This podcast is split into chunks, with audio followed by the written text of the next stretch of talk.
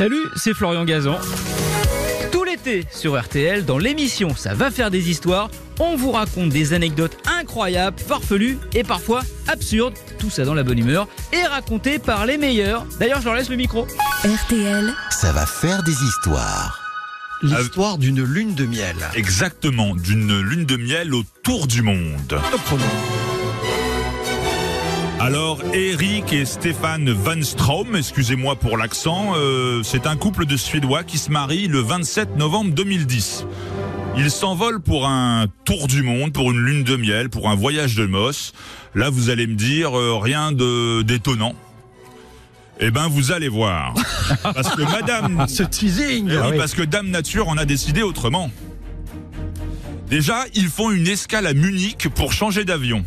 Ils sont bloqués euh, à Munich parce que d'importantes chutes de neige bloquent euh, l'aéroport. Il, se- il se trouve que il n'a pas été, il n'a pas neigé autant en Bavière depuis des années, même des dizaines d'années.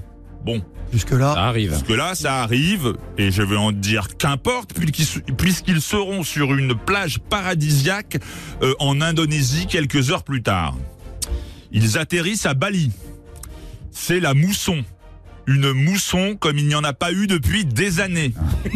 Ah, les poissards Bon, je vais vous dire, ils font le tour du monde, donc qu'importe. On a le temps. Ils s'envolent vers l'Australie, à Brisbane, une région qui connaît des inondations comme jamais. Eh mais ils ont pas regardé euh, quand partir. euh, point non, com, ils hein. n'avaient Ils pas le- la météo, apparemment. Donc à Brisbane, ils vont même être délogés de leur hôtel pour être recueillis dans un euh, centre commercial avec 2500 autres personnes privées de foyer.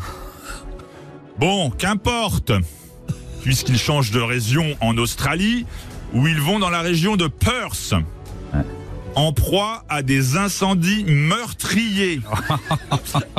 meurtriers. Ils s'en tirent sains et saufs. Enfin, direction la Nouvelle-Zélande. En arrivant, en atterrissant en Nouvelle-Zélande, ils allument leur portable qui est saturé de messages. C'est fa- la famille, les amis qui veut savoir comment ils vont puisque la Nouvelle-Zélande vient d'être touchée par un séisme de magnitude 6,3. Il a fait 140 morts. La ville de Christchurch, où il réside, ressemble à une zone de guerre. Et là, vous allez me dire, on est quand même pas mal. Là, on apprend que leur agent de voyage s'est pendu. Voilà. Sauf qu'ils ont décidé de visiter le Japon qu'ils ne connaissent pas. Bah tiens, Ils s'arrêtent Hein pas. ah, bienvenue Ils arrivent le 9 mars 2011. Ça vous dit quelque chose Ah. C'est deux jours avant l'immense tremblement de terre qui a fini en tsunami, en raz-de-marée, et qui a emporté plus de 10 000 personnes. Compte passer l'été à Paris, les deux ou pas Dites-moi Et là, vous allez me dire, c'est fini, on peut pas aller pire. Eh bien, si. Ils vont en Bretagne chez Johan Rioux. Non, je déconne. Non, je déconne. Les amoureux vont enfin pouvoir profiter de quelques jours tranquilles en Chine avant de regagner Stockholm.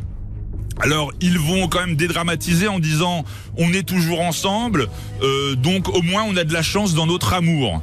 Et la chute, c'est Stéphane lui-même qui, va me la- qui va me la fournir, puisqu'il a déclaré En plus, j'avais déjà survécu au tsunami en 2004.